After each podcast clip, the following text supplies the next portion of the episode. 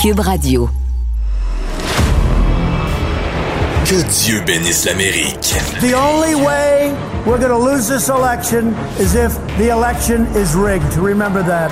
This is the most unusual campaign, I think, in modern history. Que Dieu bénisse l'Amérique. Avec Vincent Dessureau. Cube, Cube Radio.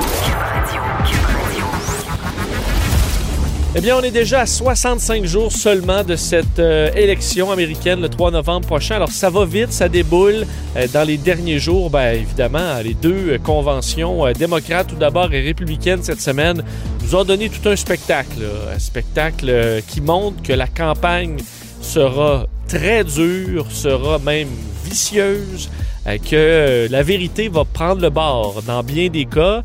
Euh, malheureusement, faut dire, mais ce sera assurément ça. D'ailleurs, dans un mois, ce sera le premier débat, le 29 septembre à Cleveland, à moins que les choses changent, mais le premier d'une série de trois débats entre Joe Biden et Donald Trump.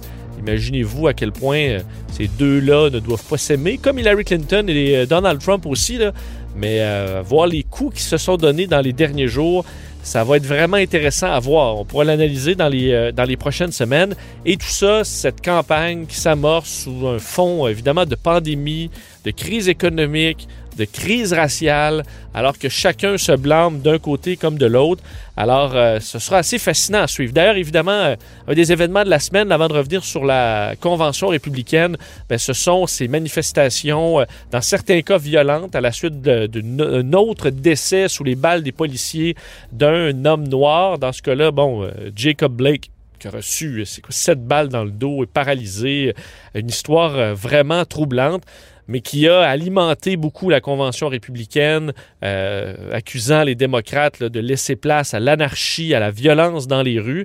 Et euh, Joe Biden qui a répondu, oui, qui est contre la violence, mais cette hésitation-là à condamner, parce que il doit, euh, il est un peu évidemment très nuancé, Joe Biden là-dedans veut appuyer les revendications des manifestants là-dedans, tout en condamnant la violence. Est-ce qu'il l'a fait assez? je disais The Atlantic hier qui disait selon eux que euh, c'était peut-être un point qui allait ébranler Biden dans les sondages, de voir qu'il aurait dû, selon eux, se rendre euh, ben, à Kenosha pour aller rencontrer la famille de Jacob Blake, leur donner son appui, mais aussi aller voir les propriétaires de, magasins, d'entreprises qui ont été vandalisés, qui ont vu leur rêve, leur travail d'une vie être détruit aussi. Donc, de se montrer plus visible dans ce dossier-là, dans les deux facettes, parce que sinon, ça donne du terrain à Donald Trump pour l'accuser de laisser place à l'anarchie. Euh, c'est d'ailleurs ce qu'il a, d'ailleurs, bon, euh, Donald Trump a tweeté de nombreuses fois aujourd'hui euh, que ben, y a, dans les derniers jours sur euh, le fait que les démocrates, s'ils gagnent, ben, ce sera l'anarchie, le dit pendant la convention républicaine aussi, alors que Joe Biden s'est défendu sur Twitter hier en disant Souvenez-vous, chaque exemple de violence décrié par Donald Trump a été commis sous sa gouverne pendant sa présidence. Bon, alors le discours euh, qui est assez intense à ce niveau-là. Et évidemment, ben, hier, c'était euh, un moment particulier, la fin de la convention républicaine euh, qui aura été marquante et qui s'est terminée avec un très long, très, très long euh, speech, donc euh, discours du euh, président Trump, plus d'une heure devant la Maison-Blanche, position assez controversée. On en parlera de son discours avec Luc La Liberté, notre expert, dans les prochaines minutes, mais revenir un peu sur des éléments clés de ce, cette convention républicaine. Quatre jours, il faut dire, c'est beaucoup. On, voit déjà les, Américains très divisés. On comprend que les démocrates qui ont écouté pendant quatre jours là, que Biden, il est donc bien fin, puis Biden, il y a de l'empathie. Puis... Et tous ceux qui ont écouté euh, la Convention républicaine où on décrit Joe Biden comme étant euh, la pire chose qui s'est jamais fait, qui va aller quasiment tuer vos enfants pendant la nuit, c'est rien pour rapprocher les partis aux États-Unis, ce qu'on a vu. Alors, c'est vraiment des discours extrêmement campés euh, où, faut dire, la vérité, particulièrement là, dans le cas des républicains cette semaine, la vérité a pris le bord. On s'en fout, on va all-in sur des accusations, même si c'est faux. Euh, vous donner quelques exemples. Euh, ben, évidemment, Mike Pence, qui, euh, le, vice-président, qui n'est pas Monsieur Sourire, mais dans son discours, qui et plusieurs l'ont fait aussi, montre Donald Trump comme étant le roi de la gestion de la COVID-19, le roi de la gestion de la pandémie, alors qu'il n'y a aucun chiffre qui va dans ce sens-là, euh, loin de là. Euh, on a eu euh, Kellyanne Conway aussi qui est allé vanter à quel point Donald Trump, c'était le président pro-femme par excellence, qui mettait des femmes très haut placées, qui avait un respect, une écoute pour les femmes qu'aucun président n'avait eu avant. Évidemment, ça, les gestes de Donald Trump n'ont pas prouvé ça dans les dernières années. Richard Aussi, un ancien directeur au renseignement américain, qui racontait que Trump, il y a tellement de charme avec les dirigeants étrangers qu'il avait charmé, entre autres, Angela Merkel. Euh, il l'avait vu sous ses yeux là, être complètement charmé par Donald Trump. Si vous avez vu Angela Merkel avec Donald Trump, elle a plutôt l'air à soupirer euh, longuement plutôt que d'être impressionnée par Donald Trump. Alors, c'est toujours ces faits alternatifs dans le cas des, euh, des, républicains. Et beaucoup de religions, tellement de religions. On a vu la sœur, Didi Barn, qui est allée expliquer que selon elle, le président Trump était le seul rempart contre le duo Biden-Harris, qui était le duo le plus anti-vie qu'on a jamais vu euh, candidat à la Maison-Blanche, qu'il supportait les horreurs des avortements tardifs et même les infanticides, alors les meurtres d'enfants. On est allé jusque-là, alors qu'il n'y a pas... euh, Biden et Kamala Harris ne sont pas pro-infanticide, euh, loin de là. Et d'un côté plus comique, Lara Trump, qui en a fait une bonne quand même cette semaine, c'est la bru à, Donald Trump. euh, qui est allé citer Abraham Lincoln. On s'entend, là, Abraham Lincoln, c'est presque un dieu pour euh, les Américains. Et elle y est allée d'une citation, mais de quelque chose que Abraham Lincoln n'a jamais dit. Elle a pris ça sur un meme Facebook et ça s'est retrouvé à heure de grande écoute pendant la convention républicaine. Écoutez ça. Abraham Lincoln once famously said, America will never be destroyed from the outside. If we falter and lose our freedoms, it will be because we destroyed ourselves. While those words were spoken over 150 years ago, never have they been more relevant. Alors non, ces mots-là n'ont jamais été dits il y a tant d'années, euh, comme quoi si l'Amérique se, se défait, ce sera seul, ça viendra de l'intérieur. Ça vient d'un meme Facebook, là. et ça fait, ça s'est rendu donc dans le discours de Lara Trump, qui s'est rendu prime time sur les réseaux euh, d'information pour livrer ce message-là qui que Abraham Lincoln n'a jamais dit. Et pour faire entendre aussi d'autres extraits dans le ton, quand même, il y en a eu quelques-uns d'assez spectaculaires. Ça commençait fort, entre autres, le premier jour avec Charlie Kirk d'une organisation étudiante pro-Trump qui euh, il va et ça donnait le ton sur les superlatifs quant à M. Trump qui est euh, extraordinaire. Écoutez ce qu'il avait à dire sur le président. I am here tonight to tell you, to warn you, that this election is a decision between preserving America as we know it and eliminating everything that we love. We may not have realized it at the time, but Trump is the bodyguard of Western civilization. le garde du corps de la civilisation occidentale, Donald Trump, rien de moins, c'est ce que Charlie Kirk est allé raconter, et que ben, Trump était le seul rempart à ce que euh, ben, Biden allait enlever à toute fin pratique tout ce qu'on aime, là. rien de moins. là. Alors la destruction de tout ce qu'on aime, c'est ce qui va arriver si euh, Biden est élu. Pour rester dans l'intensité, Kimberly Guilford, qui est euh, avocate, personnalité télé qu'on avait vu à Fox News, mais c'est aussi maintenant la blonde à Donald Trump Jr., qui euh, pas allée de main morte aussi. Euh. President Trump is the leader who will rebuild the promise of America and ensure that every citizen can realize their American dream. Ladies and gentlemen, leaders and fighters for freedom and liberty and the American dream, the best is yet to come.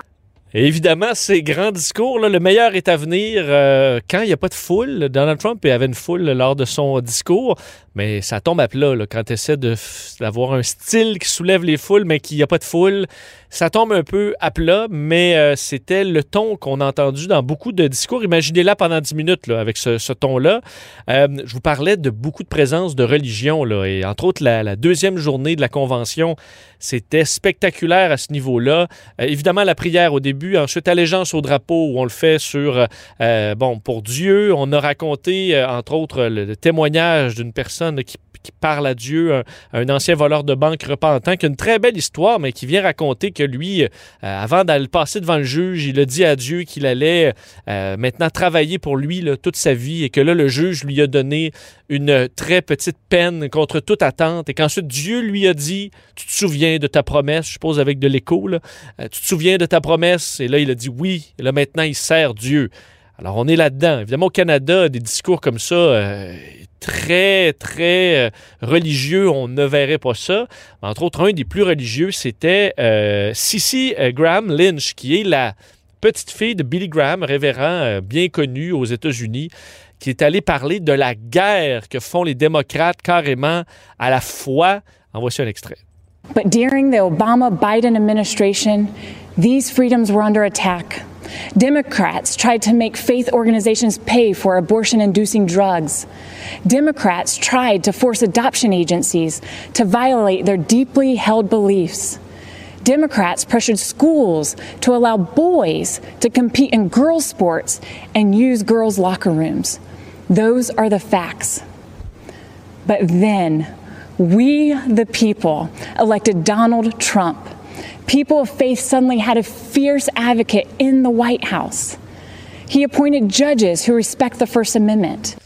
Alors, elle explique que Biden est euh, carrément attaque, Biden et Obama à l'époque attaquent la religion et qu'on imposait. Et là, elle entre sur les toilettes utilisées par les trans. Euh, alors, on est rendu très loin dans euh, la, peur pour aller chercher le vote religieux qui est très important, qui a permis, entre autres, à, Donald Trump de gagner il y a quatre ans et qui semblait plutôt intéressé par. Euh, fait, qu'il y avait un virage chez certains pour, euh, pour Joe Biden. Alors, on va se battre pour ce vote-là religieux.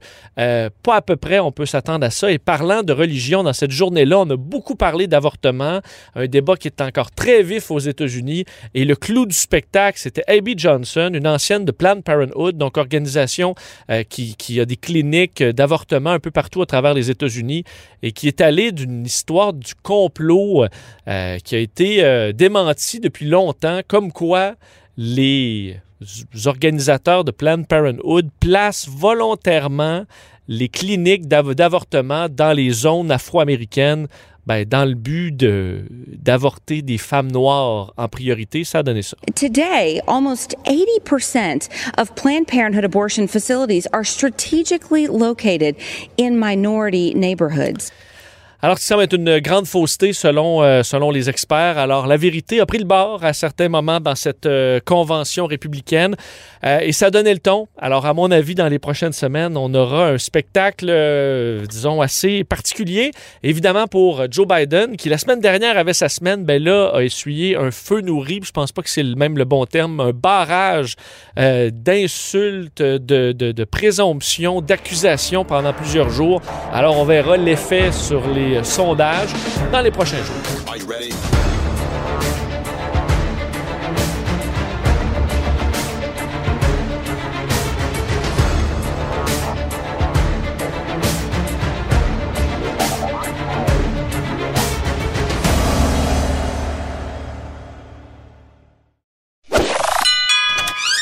Si la Maison Blanche était à vendre, ça ferait longtemps qu'il l'aurait achetée.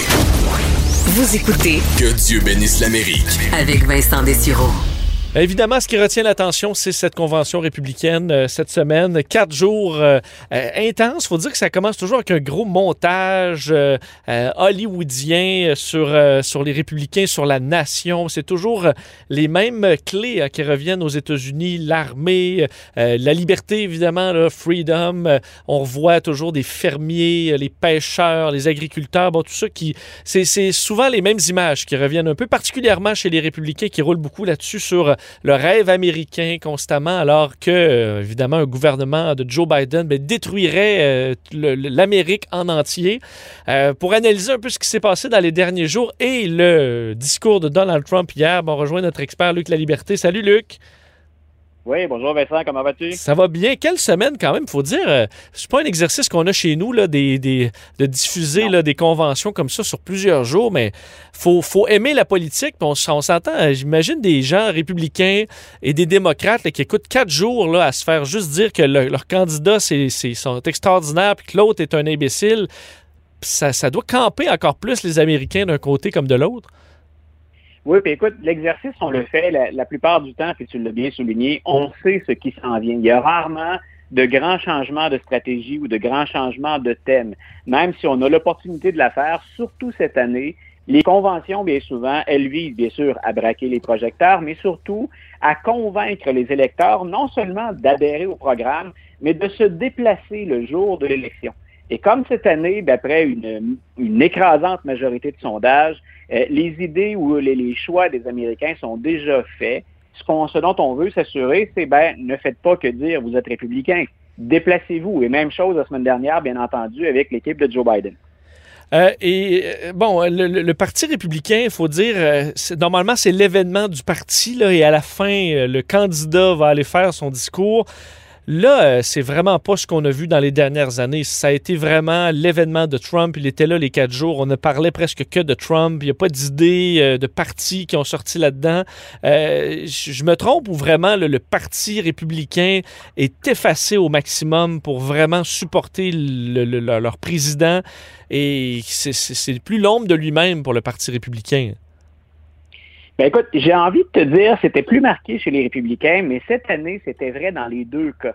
Euh, on, avait, on a bien sûr avancé des idées chez les démocrates, mais on les a enrobées énormément de, de, de bons sentiments, d'émotions louables, nobles, puis tout ça, bien sûr, pour nous vendre l'empathie de Joe Biden. Mais on a joué sur l'émotion beaucoup plus que sur le contenu. Et je pense que ce clivage-là entre émotion et contenu, il est encore plus évident du côté des républicains.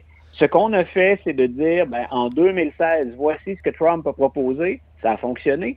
On revient à la charge essentiellement avec le candidat point, le candidat et sa manière. La seule différence notable après les quatre jours, Vincent, moi j'ai trouvé que cette fois-ci, on faisait un effort pour nous convaincre de, de l'humanité du président.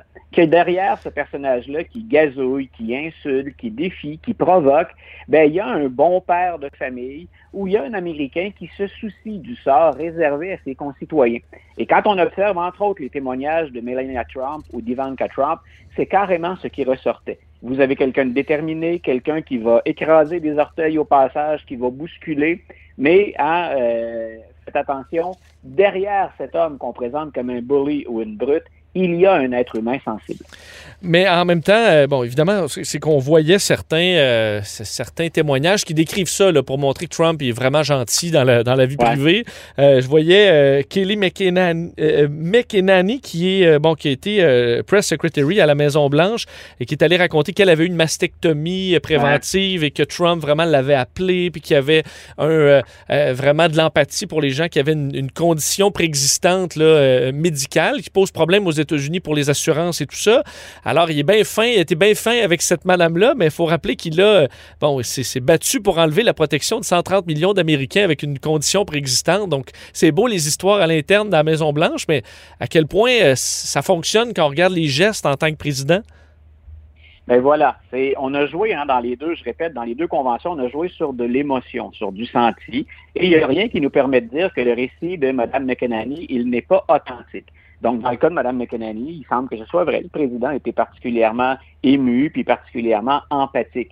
Euh, le, le, le, là où, pour la Convention républicaine, il y a un danger plus élevé ou un risque plus élevé, c'est qu'on a vendu beaucoup de messages d'ouverture. Par exemple, on a eu un nombre impressionnant de représentants des minorités, euh, des gens de couleur, la communauté noire, les hispanophones. Euh, ce qu'on oublie de dire, c'est ben, le président, est-ce qu'il a, est-ce qu'il a livré la marchandise à ces gens-là? Euh, on a beau les convaincre de voter pour nous, pour augmenter, bien entendu, notre clientèle électorale, mais qu'a-t-il fait pour les hispanophones ou pour la communauté noire dans les faits? Si on se laisse prendre au jeu de l'émotion, ça va, on peut suivre. Euh, si on valide le moindrement l'information, mais il faut se rappeler que le président a condamné l'extrême droite qui était sur le terrain il y a quelques jours à peine, euh, puis qui semblait être de mèche avec certains policiers. Donc, on est loin de l'ouverture à la communauté noire ou encore aux hispanophones. Même chose pour les soins de santé. Moi, je me souviens d'une des promesses de campagne de M. Trump, puis on peut reprocher à Obama de ne pas avoir complété le travail ou d'avoir eu une vision imparfaite ou incomplète. M. Trump avait dit, puis nos auditeurs s'en souviennent peut-être en 2016, je vous promets un meilleur régime de santé, de couverture médicale pour moins cher. Et je défie n'importe qui qui est à l'écoute de, de me dire quelle est l'avancée majeure ou même l'avancée point qu'a effectué Donald Trump pour améliorer la couverture médicale des Américains. Donc, je répète, on a un message, il y a de l'émotion. Je pense que les républicains peuvent dire mission accomplie de ce côté-là, surtout si l'idée c'était de conforter ou de solidifier notre base électorale. Stratégiquement, c'est important. Mais est-ce que le message va de pair avec ce qui se passe à l'extérieur de la Convention avec la réalité, ben là, bien souvent, il y avait un fossé qui me semble impossible à combler. Mais parlant de réalité, il euh, faut dire dans les. Je pense qu'à toutes les conventions, euh, on va grossir des faits, on va en diminuer d'autres, on va vraiment euh, bon en, ajouter un peu. Alors on va tordre un peu les faits, mais là, j'ai l'impression que cette semaine, les, faits ont pris le bord. On était, est-ce qu'on était carrément dans le mensonge à plusieurs reprises et même constamment pendant la convention républicaine? Écoute, avant de dire constamment, je vais me garder une petite gêne parce qu'il y a quand même des éléments des prises dans, la réalité, mais ça a été énormément de faits alternatifs. On se rappelle tous hein, de hmm. Kellyanne ben Conway qui avait dit au lendemain de la convention, écoutez, il y a les faits, mais le président a des faits alternatifs ben, on a fait une convention de quatre jours centrée sur des faits alternatifs. Euh, j'ai fait le tour des, des, des, euh, des, sites où il y a des vérificateurs de faits. Il y a bien entendu mes propres connaissances personnelles et le suivi que je fais de la politique américaine depuis longtemps. Euh, je ne dénombre plus le nombre de mensonges. Dans le seul discours d'hier soir, de, de, de jeudi soir, le président a menti minimalement plus d'une vingtaine de fois en 70 minutes. Pas juste déformer de la réalité affirmer des choses qui soit n'existent pas ou qui sont carrément fausses. Bon, vous voyez des, les, fameux fact-checkers, donc aux États-Unis, vont regarder, euh, je veux dire, ils ne savaient plus où donner de la tête pendant le discours euh, de Donald Trump euh, jeudi soir parce qu'il y en avait trop, là, disant ah, j'ai signé telle chose alors que c'est pas vrai. Vraiment des, des trucs qu'on peut très factuellement prouver que c'est faux. Quand je te dis 20, ça c'est la vingtaine que moi j'ai relevée, mais en portant attention à plein d'autres choses. Hier soir, je voulais savoir ce que tout le monde disait. Euh, je voulais regarder la stratégie, les images, les gens qui étaient sur place, parce qu'hier, il n'y avait pas de distanciation sociale, il n'y avait presque pas de masque. Euh, donc, je portais attention à une foule de détails, ce qui fait que j'ai pas corrigé systématiquement chaque mensonge. Mais quand je dis une vingtaine de mensonges et plus, c'est uniquement ce que j'ai eu le temps de relever en observant le hmm. reste de l'action euh, autour de la déclaration du président. Écoutons d'ailleurs, parlant de la déclaration du président, euh, euh, un extrait, vous dire c'est un court extrait par rapport à la longueur de son discours qui était de plus d'une heure. Vous allez vous donner une idée du, du ton de M. Trump? This election will decide whether we save the American dream or whether we allow a socialist agenda to demolish our cherished destiny. Your vote will decide whether we protect law abiding Americans or whether we give free rein to violent anarchists and agitators and criminals who threaten Alors, Donald Trump, qui a été comme d'autres auparavant, là, dont un de ses fils, euh, vraiment que l'élection allait porter sur l'Amérique que l'on connaît, le rêve américain, versus la destruction complète de tout ce qu'on connaît pour laisser place à l'anarchie et au chaos. Est-ce que ça marche, euh, ce discours-là, dans la mesure où euh, la plupart de ces choses-là, Joe Biden n'a pas promis la, fin du, rêve américain ou la destruction de, de l'Amérique telle qu'on le connaît? Mais est-ce que ça fonctionne, ce discours-là? Ça fonctionne auprès de sa base. Je le mentionnais tout à l'heure, je pense que sa base, elle est pleinement satisfaite de l'exercice des quatre derniers jours. Maintenant, je disais, pour les gens qui sont moindrement informés ou pour les gens qui hésitent, euh, quand Donald Trump souligne, et c'est excellent l'extrait que tu as choisi, euh, quand Donald Trump souligne le chaos euh, et qu'il attribue ça aux démocrates, on a l'impression qu'il oublie qu'il est au pouvoir depuis presque quatre ans maintenant. Donc, si on devait make America great again, si on devait finalement redonner à l'Amérique sa grandeur, son prestige, euh, qu'a-t-il fait dans les quatre années pour corriger ce qu'il décrit lui-même comme étant un chaos actuellement? Donc, il y a ce problème-là dans sa logique. L'autre chose que j'ai relevée dans la déclaration, c'est que euh, c'est bien de jouer sur la loi et l'ordre, au sens où, oui, les forces policières ont besoin d'appui, au sens où, bien sûr, que les citoyens américains qui se sentent menacés par les manifestants doivent être rassurés. On ne peut pas tolérer qu'on incendie, hein, puis qu'on mette à sac euh, des centres-villes ou des, quartiers, des banlieues.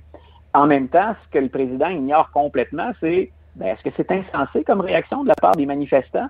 Euh, la communauté noire a espéré depuis la mort de George Floyd des, des gestes forts des améliorations, euh, des réformes. On a parlé de financement, bien entendu, des services policiers. Mais qu'est-ce qu'on a livré à cette communauté-là entre la mort de George Floyd et entre le fait qu'on a abattu M. Jacob, donc euh, qui, qui, va survivre mais paralysé, semble-t-il, il s'est passé quoi cet été alors qu'on espérait beaucoup? La réponse de Mike Pence mercredi soir et celle de Donald Trump hier, c'est absolument rien pour les gens qui se sentent exclus, qui sont déçus et qui, admettons-le, ont des raisons euh, tout à fait légitimes de s'indigner. Ce qu'on promet à tout ce beau monde-là, que ce soit ceux qui se sentent inquiétés par les manifestants ou par les manifestants, c'est la loi et l'ordre c'est un problème qui est beaucoup plus complexe que ça.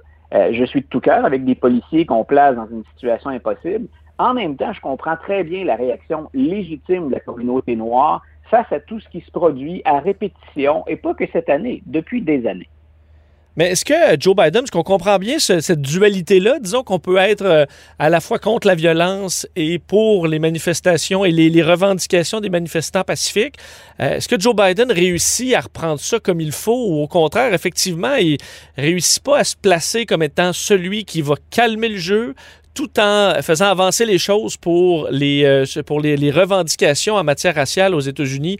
Euh, bon, il est sur Twitter, euh, mais est-ce qu'il est qu réussit assez? Je voyais des Atlantic, je faisais référence au, au, début, qui disait pourquoi il n'est pas allé voir la famille de Jacob Blake, pourquoi il n'est pas allé voir à la fois les propriétaires de magasins qui ont été vandalisés. Donc, pour vraiment montrer qu'il est quelque sorte des deux côtés, là, puis qu'il comprend la réalité là-bas dans son entièreté. Est-ce qu'il réussit assez à reprendre ça, puis est-ce qu'il va peut-être payer le prix dans les sondages de ne pas le faire assez? Euh, M. Biden, je pense qu'il est pris vraiment avec une patate chaude. C'est-à-dire que ça devient très difficile quand on a autant d'appui dans la communauté noire, et que bien sûr, notre colistière est une femme de couleur. Euh, on embrasse cette cause-là, puis on dit que ça doit cesser. En même temps, parmi les opposants ou les manifestants, ceux qui sont dans la rue, il y a ce fameux slogan qui est revenu régulièrement, hein, Defend the police. Donc, on coupe les fonds aux, policiers. Et on a joué là-dessus plusieurs fois pendant la convention républicaine. Et M. Biden, plus ou moins habilement, est intervenu pour dire ben, j'appuie la communauté, euh, mais je rendrai conditionnel l'accès aux fonds pour les policiers. On entre dans des, dans des nuances, dans une position qui est inconfortable, et ça permet dans ce temps-là à Donald Trump d'occuper tout le terrain de celui qui veut rassurer la population qui est inquiète face au débordement de certaines manifestations. Donc, M. Biden, il doit, il doit à la fois répondre à la communauté noire, je vous comprends, je sais d'où ça vient, puis sous Joe Biden, on va améliorer ça. En même temps, est-ce qu'il peut taper sur les services de police régulièrement ou encore dire euh, on va couper des fonds à ceux qui mettent leur vie en jeu et qui bien souvent sont placés dans une situation impossible? Je pense que nos auditeurs comprennent bien que ce ne sont pas tous les policiers qui sont des brutes racistes, mais on demande aux policiers d'intervenir dans des situations ou pour régler des situations qui demandent une réponse de politiciens, d'économistes, euh, d'intervenants sur la scène sociale. Euh, souvent, on n'investit pas assez en périphérie et c'est le policier dans la rue qui se retrouve à gérer le problème. Donc, M. Biden doit à la fois répondre aux deux. Euh, je dois donner mon appui à ces gens qui risquent leur vie, les policiers, pour assurer l'ordre. Euh, puis je dois le faire avec les nuances nécessaires. Puis je dois le faire de l'autre côté aussi, bien sûr, parce que la communauté noire a raison de s'indigner et de se soulever. Mais c'est un peu euh, la position la plus inconfortable et M. Trump ne s'en fâche pas, lui, dans autant de subtilité et de nuances. Euh, Luc, je vais te demander, tu sais, à chaque semaine, euh, de, déterminer euh, la, semaine va à qui, auquel des deux candidats. La semaine dernière, à la fin de la convention démocrate, tu avais donné la semaine à Joe Biden, qui avait surpris, je pense, agréablement avec son discours. Cette semaine, ça va à qui? Écoute, malgré les controverses, malgré les réserves que je viens d'émettre, M. Trump sort vainqueur cette semaine. Je pense qu'il a livré, ils ont livré au-delà de ce que j'ai pu dire sur la, valeur ou la véracité des informations. Ils ont livré la marchandise non seulement pour le noyau dur, pour ceux dont il a besoin, mais pour ces blancs, puis ces blancs un peu plus âgés qui se disaient, je vais peut-être donner une chance à Joe Biden. Je pense qu'il a bien rappelé à ces gens-là tout ce qui faisait qu'ils n'avaient pas voté démocrate en 2016. Donc, léger avantage Donald Trump cette semaine. Très intéressant. Donc, c'est un à un dans les semaines. On verra euh, le, compte final et surtout euh, les, sondages aussi après. Euh, je pense que ça va être intéressant de les voir dans les prochains jours. Est-ce que les, les deux conventions auront un effet? On a vu Biden solide dans les dernières semaines. Est-ce que ça va l'avoir ébranlé? Je pense que dans les prochains jours, le son de cloche va être intéressant aux États-Unis. Attendez-vous, Vincent, les auditeurs, à ce que ça se resserre. Ça se fait régulièrement dans les derniers mois, dans les dernières semaines d'une campagne électorale Puis je pense que ça a permis de bien camper les positions, les deux conventions. Il reste les débats. Et bien sûr, peut-être des, surprises, de vraiment de l'imprévu. Hein. On est en crise économique, il y a la COVID, il y a les manifestations, donc ça peut venir de, partout. Mais en gros, je pense que les jeux sont à peu près faits. Ce qu'on va s'employer à faire, c'est faire sortir le vote. Mais j'ai de la parle des débats, là, ça arrive dans à peu près un mois. J'ai de la misère à me l'imaginer, sachant le ton. Je sais que c'était déjà pas mal ça contre Hillary Clinton. Là, puis ça avait donné des débats quand même assez particuliers aussi, mais ça, on, on, se prépare pour toute une, toute une ride, pardonne-moi l'expression, mais entre Biden et, euh, et, Trump dans un mois, je pense que ça va être assez savoureux à regarder. Écoute, et Biden, on parle de deux, deux hommes qui ont passé de deux septuagénaires. M. Biden doit éviter de tomber dans le piège de la provocation puis de dire à M. Trump on sort par la porte d'en arrière, puis on va se battre dans la ruelle. Ça nous donnerait des scènes cocasses, mais je suis pas certain que personne en sort gagnant. Ça, donc, il y a plein de belles choses qui se, que, que le futur nous réserve pour l'émission. Luc, on se reparle la oui. semaine prochaine. Merci. Ça fait un bon week-end. Salut.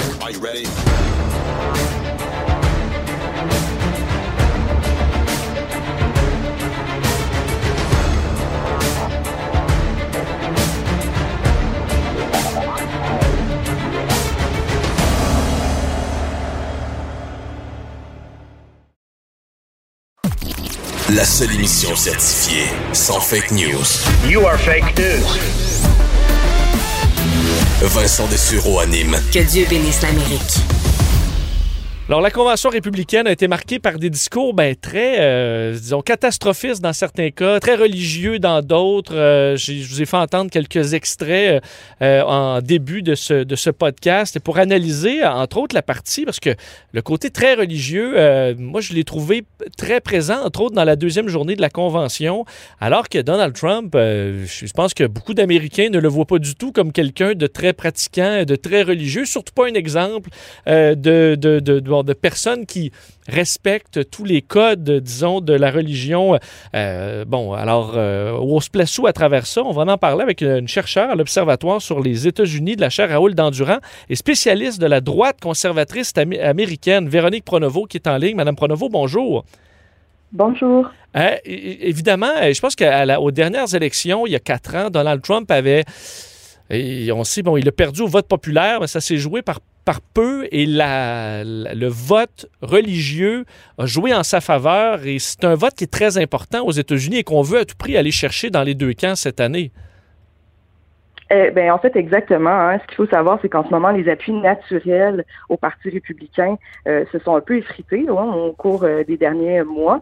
Euh, il y a même un, un espèce de groupe qui s'est formé là, qui s'appelle les Républicains pour Biden.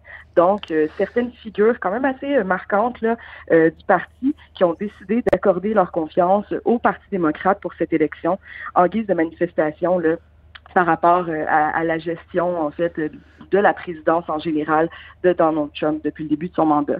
Et donc, la droite chrétienne américaine devient de plus en plus importante dans ce contexte-là, puisqu'elle représente, comme vous l'avez très bien dit, une certaine part de l'électorat euh, quand même assez importante. Là, on parle environ de 12% à 15% tout dépendant des calculs que l'on prend. Et donc, ça devient euh, d'une manière stratégique là, quelque chose d'assez incontournable pour Donald Trump de devoir séduire cette part de l'électorat-là. Mais évidemment, je disais de Donald Trump, est-ce qu'il est vraiment vu par les Américains comme quelqu'un d'un exemple là, euh, au niveau religieux? Il me semble que non. Pourquoi euh, il a encore un soutien assez fort dans cette communauté-là aux États-Unis? Déjà en 2016, 81% des évangéliques blancs avaient voté pour Donald Trump et avec tous les scandales qui s'est passé en cours de mandat, on aurait pu croire justement qu'il y aurait eu un effritement de ce, de ce vote-là. Et selon un sondage sur les intentions de vote pour les prochaines élections présidentielles qui a été fait en juillet de cet été, 83% de euh, cette même part de l'électorat-là, donc les évangéliques blancs, désirent ou en tout cas manifestent l'intention de voter pour Donald Trump euh, en novembre. Il y a plusieurs raisons qui peuvent vraiment euh, expliquer ça. D'un côté, euh, il va sans dire, c'est un peu la même chose qu'en 2016. Donald Trump continue à incarner une figure euh, de sauveur, voire une espèce de figure messianique qui permettrait à la droite chrétienne de faire avancer son projet politique, notamment en leur permettant d'investir des sphères de pouvoir et d'influence qui leur sont chères. On peut penser au gouvernement, mais aussi aux tribunaux, où est-ce qu'il y a eu des gains assez notables là, pour la droite chrétienne et d'autres institutions sociales. Évidemment, le, le vice-président Mike Pence a vraiment eu un rôle assez important à jouer dans tout ça. Lui-même est issu de la droite chrétienne américaine, il porte ces valeurs-là et il a ouvert euh, la, les portes de la Maison-Blanche à de nombreuses reprises là, à des grands leaders de cette communauté-là. C'est vrai parce que nous, au Canada, évidemment, le choix des, des, des juges de la Cour suprême, c'est moins, euh, c'est très peu politique ou du moins beaucoup moins. Là. On va chercher toi, bon, un juge qui a rien à se reprocher, qui a vraiment fait des bons jugements au fil de sa vie, alors qu'aux États-Unis, on met un juge qui va dans notre sens politique. Et ce, ce choix-là, donc, on sait qu'il y a des juges de la Cour suprême aux États-Unis qui sont très vieux. On peut s'attendre à ce que dans un autre mandat, là, il, y a des, euh, il y a des changements. Donc, le choix, que ce soit un républicain ou un démocrate, aura un. un on, parce qu'une fois qu'on choisit un juge, il reste là pour très longtemps, à vie. Euh, bon, c'est. Euh, donc, on peut faire pencher carrément les États-Unis vers la droite ou vers la gauche, dépendamment de quel juge on nomme. Alors, dans ce cas-là, si je comprends bien, il des, des, des, des républicains qui vont. Même si Trump, c'est peut-être pas leur préféré ou il fait des choses qui vont pas dans le sens de leurs valeurs, mais dans la mesure où il va placer le juge qu'il leur faut, ben là, ça vaut de l'or pour, pour bien des républicains.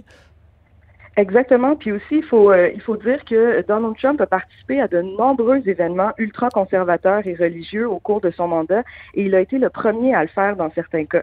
J'ai notamment assisté à un, un, congrès comme ça à Washington il y a deux ans où il était le premier président de l'histoire à prendre la parole et à être présent physiquement sur place.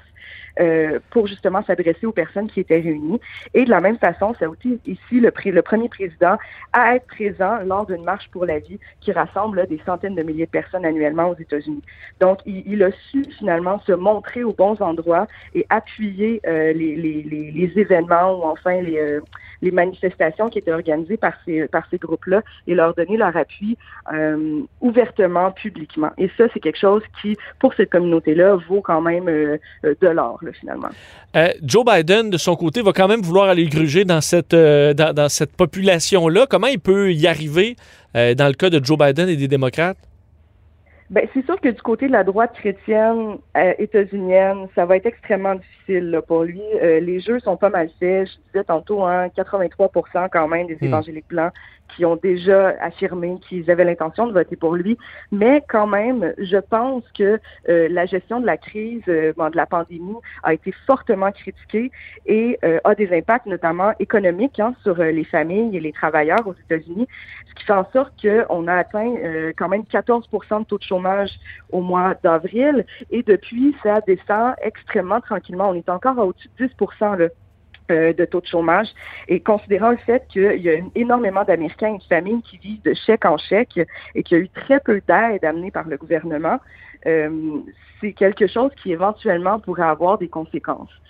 Sinon, j'ai vraiment l'impression que Biden va devoir miser du côté, en fait, euh, des évangéliques afro-américains, latinos et des catholiques qui parfois, euh, certains groupes sont peut-être un peu plus progressistes ou un peu plus modérés, en tout cas dans, dans leur conservatisme, d'autres sont carrément progressistes. Et euh, un autre endroit où est-ce que ça pourrait être possible d'aller chercher euh, des voix, c'est vraiment du côté du vote des femmes blanches, qui en 2016, hein, on s'en souviendra, 52% des femmes blanches avaient voté pour Trump. Et donc là, il y a vraiment euh, de l'espace pour Biden pour aller récupérer une part de cet électorat-là. Mais est-ce qu'à vouloir aller chercher, parce qu'évidemment, la droite conservatrice américaine euh, vont voter massivement pour, Donald Trump, mais ce qu'il va pas falloir, surtout pour Donald Trump, d'aller chercher du plus modéré, là, ce qu'il y avait eu des gens plus curieux ou des gens qui avaient tout simplement pas voté Clinton parce qu'ils l'aimaient pas. Euh, mais on joue pas beaucoup dans la talle euh, des, plus neutres ou des indécis, il me semble, présentement chez les républicains. Est-ce que ça pourrait être une erreur? Ça pourrait être une erreur, sauf que ce qui a été fait dans la Convention et qui a été très de, qui a été faite de manière très habile, en fait, c'est de faire appel à la peur et de créer une espèce de sentiment d'urgence d'agir. Donc, on va, euh, ce qui a été fait là, dans les discours, comme vous en parliez, notamment le jour 2, euh, c'était de, nommer à quel point les États-Unis sont dans une espèce de guerre culturelle, voire spirituelle, où il faudrait sauver les États-Unis, protéger les valeurs américaines, l'identité américaine.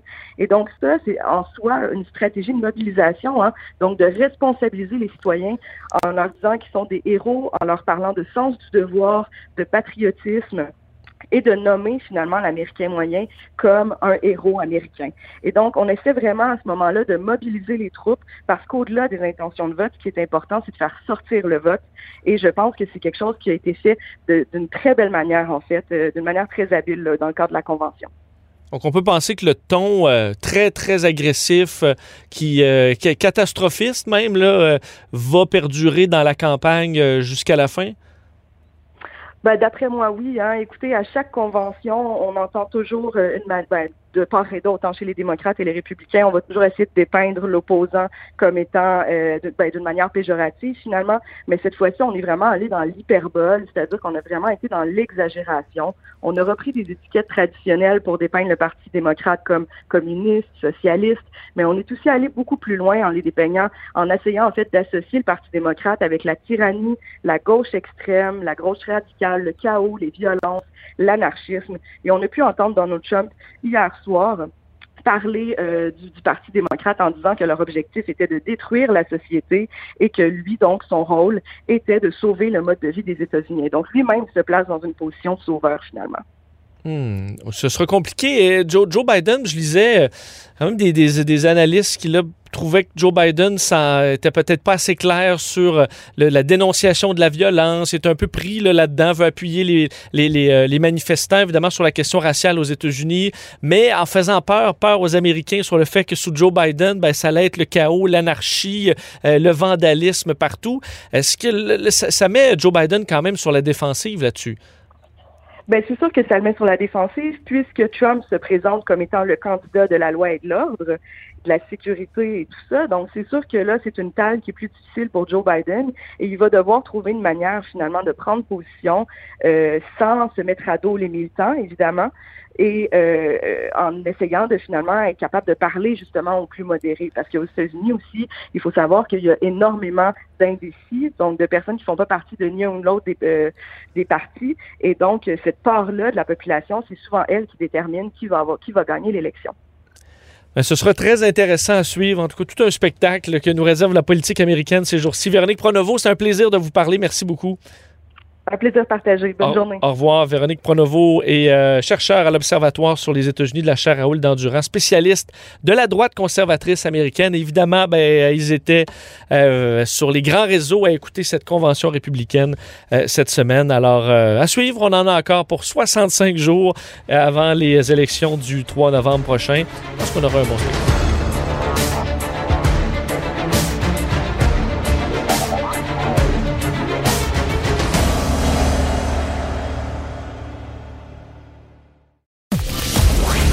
Vous écoutez Que Dieu bénisse l'Amérique avec Vincent Dessureau. Ils sont bien visibles autour du président, du vice-président, mais leur travail est mystérieux et fascinant. Aujourd'hui, on plonge dans le travail des Secret Service. Les dessous de la politique américaine. Politique américaine 101. On les imagine bien dans nos têtes, les Secret Service, ces agents avec leurs lunettes de soleil qui euh, protègent le président qui sont prêts à sauter devant une balle pour leur sauver la vie. Mais au départ, c'était pas du tout ça le mandat des Secret Service. Ils ont été fondés en 1865. En fait, il faut dire ironiquement, euh, le président Lincoln a signé la loi créant le Secret Service juste avant d'être assassiné. Mais à ce moment-là, c'était pour gérer un tout autre problème aux États-Unis, la fausse monnaie. Ils avaient, là, et on se retrouve à la fin de la guerre de sécession, ils avaient un gros problème. Un tiers ou presque de la monnaie aux États-Unis était de contrefaçon. Ça causait tout un problème au niveau économique. Alors, on a fondé cette agence, une des plus anciennes, donc, agences fédérales du maintien de l'ordre public pour lutter contre ce problème-là de fausse monnaie aux États-Unis. Euh, au fil des années, on a ajouté toutes sortes de mandats de contre-espionnage, de renseignements intérieurs, mais qui ont été redonnés à la suite euh, donc à de nouvelles agences qui ont été créées aux États-Unis, comme le FBI, les agences pour la surveillance de l'alcool et du tabac, euh, du revenu, par exemple, l'IRS aux États-Unis. Alors, on s'est concentré sur que quelques mandats bien précis, la fausse monnaie, et va s'ajouter à ça la surveillance et la protection du président. Comment c'est arrivé? C'est arrivé après l'assassinat du président William McKinley. En 1901. C'était le troisième président à être assassiné en 36 ans aux États-Unis. Et là, c'en était trop. Le Congrès demande que le Secret Service assure maintenant la protection présidentielle à temps plein. À ce moment-là, c'était deux hommes seulement. Ça va bien changer, évidemment, euh, dans les décennies qui vont suivre. Donc là, la liste, au moment, au début, c'était pour le président seulement, mais la liste qui est protégé aujourd'hui par les Secret Service américains, c'est quand même assez long. Évidemment, ça inclut la protection euh, du président, la protection du vice-président, ainsi que leur cercle familial euh, rapproché. Alors, on comprend que les enfants, conjoints, conjointes, euh, tout ce monde-là est inclus. on inclut également là-dedans des dignitaires qui vont venir euh, en visite. Alors, plusieurs personnes sont protégées comme ça par euh, les Secret Service qui vont analyser également et enquêter sur des milliers d'incidents qui sont jugés comme des menaces potentielles pesant sur le président américain. Alors, si quelqu'un sur les réseaux sociaux a des euh, phrases menaçantes envers le président, il y aura enquête pour voir est-ce que c'est tout simplement quelqu'un qui l'échappe sur les réseaux sociaux ou est-ce que c'est une menace réelle et on va ajuster le taux de menace quotidiennement pour, pour le président. Il euh, faut dire également qu'une grande partie du travail qui se fait euh, en aval, donc avant évidemment un événement du président, il y a enquête, on va fouiller bon, sur les gens qui seront présents, évidemment, sauf quand il y a une foule qui sera évidemment, euh, qui passera à travers les euh, scanners, détecteurs de métaux et tout ça. Euh, je me souviens, entre autres, au G20, où j'ai pu assister à une conférence de presse de Barack Obama et je me retrouvais à quelques mètres du président des États-Unis. Je me souviens, j'avais mon gros iPad 1 là, en 2010. Je me disais, je, pourrais juste lancer mon iPad comme un frisbee à Barack Obama il n'y a rien qui m'en empêche. Mais ce qui m'en empêche, c'est l'enquête qui a été faite auparavant sur moi ainsi que sur tous les autres journalistes qui étaient présents, qui font que ben, les Secret Service savent très bien que j'ai aucun intérêt à faire ça, que je suis pas été sur des forums euh, anti-américains auparavant et que je représente aucun risque. Alors dans le fond, oui, je pourrais bien lancer mon iPad, mais on a déjà convenu avant, pendant l'enquête, que je le ferai pas parce qu'il n'y a aucune raison que je le fasse. Alors c'est tout ce travail-là euh, avant l'arrivée d'un président qui se fait par des centaines d'enquêteurs. En fait, les Secret Service, c'est maintenant 6700 personnes, 4400 agents, 136 bureaux à travers les États-Unis et le monde. D'ailleurs, il y a un bureau à Montréal, il y a un bureau à Toronto et à Vancouver au Canada. C'est un budget de près de 2 milliards de dollars qui évidemment a grandi pas mal dans les dernières années.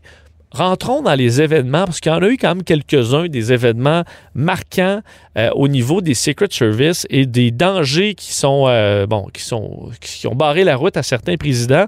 En 1950, le président Harry S. Truman, qui est à la Blair House, donc c'est une petite maison qui est juste à côté de la Maison Blanche.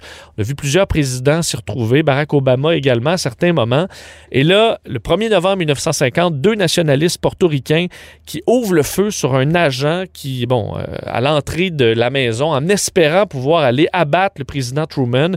L'agent Leslie Caulfield qui va donc encaisser une balle, mais être capable de riposter et d'abattre lui-même euh, un des deux tireurs. Lui va mourir. D'ailleurs, ce sera, euh, pour ce qui est de Caulfield, le seul membre du Secret Service américain à avoir été tué en protégeant un président contre une tentative d'assassinat. Euh, évidemment, plus tard, 1960, ben là, c'est l'événement par excellence, l'événement, un des événements les plus marquants de l'histoire des États-Unis, l'assassinat de John F. Kennedy, 22 novembre 1963. Évidemment, c'est une tâche que euh, cet assassinat de John F. Kennedy sur euh, tout le parcours euh, des Secret Service. Il faut dire qu'on les a accusés, le Secret Service, d'avoir négligé l'importance de la protection de JFK dans cette journée fatidique. il y a eu d'énormes enquêtes sur tout ce qui s'est passé qui a mené beaucoup de théories du complot, faut dire, sur le fait qu'on a négligé grandement la préparation. En fait, il y a plusieurs négligences dans les événements qui ont entouré le décès de John F. Kennedy, entre autres. Euh, ben, on n'est pas allé vérifier euh, les fenêtres, on n'a pas fouillé les édifices autour euh, de, bon, de cette parade qui, est passée. on a bon, également eu des agents qui ont été pris à avoir pris de l'alcool la veille du, bon, des tristes événements. on ne devait jamais faire de virage à plus de 90 degrés également. C'était interdit parce que ça ralentit trop le cortège et ça rendait les gens vulnérables, alors que on avait toléré un virage à 120 degrés à ce moment-là, ce qui ne respectait pas du tout le protocole. Euh, également, au moment d'une fusillade, le protocole, c'est que la limousine va accélérer pour quitter la menace, alors que dans ce cas-là, on a ralenti. Ça a été confirmé par les images et par l'enquête. Alors évidemment, tous ces manquements euh, vont alimenter des théories du complot qui euh, ben, font encore fureur sur les réseaux sociaux en date d'aujourd'hui.